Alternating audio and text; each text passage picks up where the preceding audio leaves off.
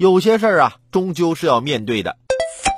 河北张家口的杜某是一家公司的司机，前几天老板准备给员工发工资，在银行取出一百万现金，让杜某将钱放到车上，再三叮嘱他把钱看好。杜某一口答应，然后把一百万转存到自己的银行卡上了，并开始网络赌博。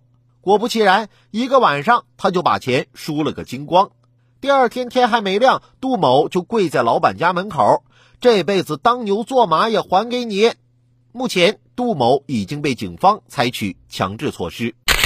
这取钱给大伙发工资，这都没有个财务跟着，就派一个司机去了。这公司的财务制度也值得好好审视一下。而且啊，这杜某，你可别这样了，现在求饶了。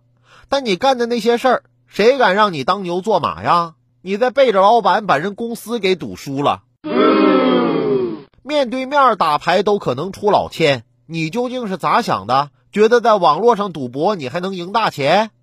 那让谁输让谁赢都是后台改一下数据的事儿，别幻想着靠这个就能一夜暴富了。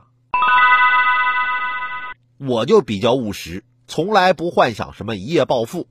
因为对于我来说，两夜也行啊，实在不行那十天八天半拉月的那都行。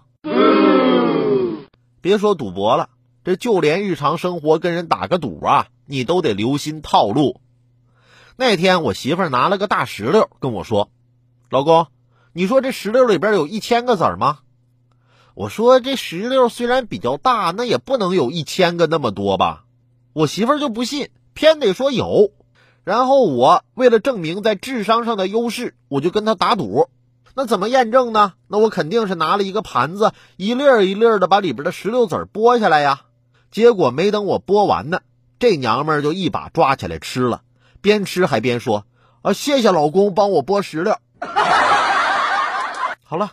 今天的评论来了，我们先聊到这儿。有更多新鲜事儿和段子，如果想和我分享，欢迎添加关注我的个人微信六六三三二九零八六六三三二九零八，或者在蜻蜓 FM 上搜索关注“评论来了”。我们明天见。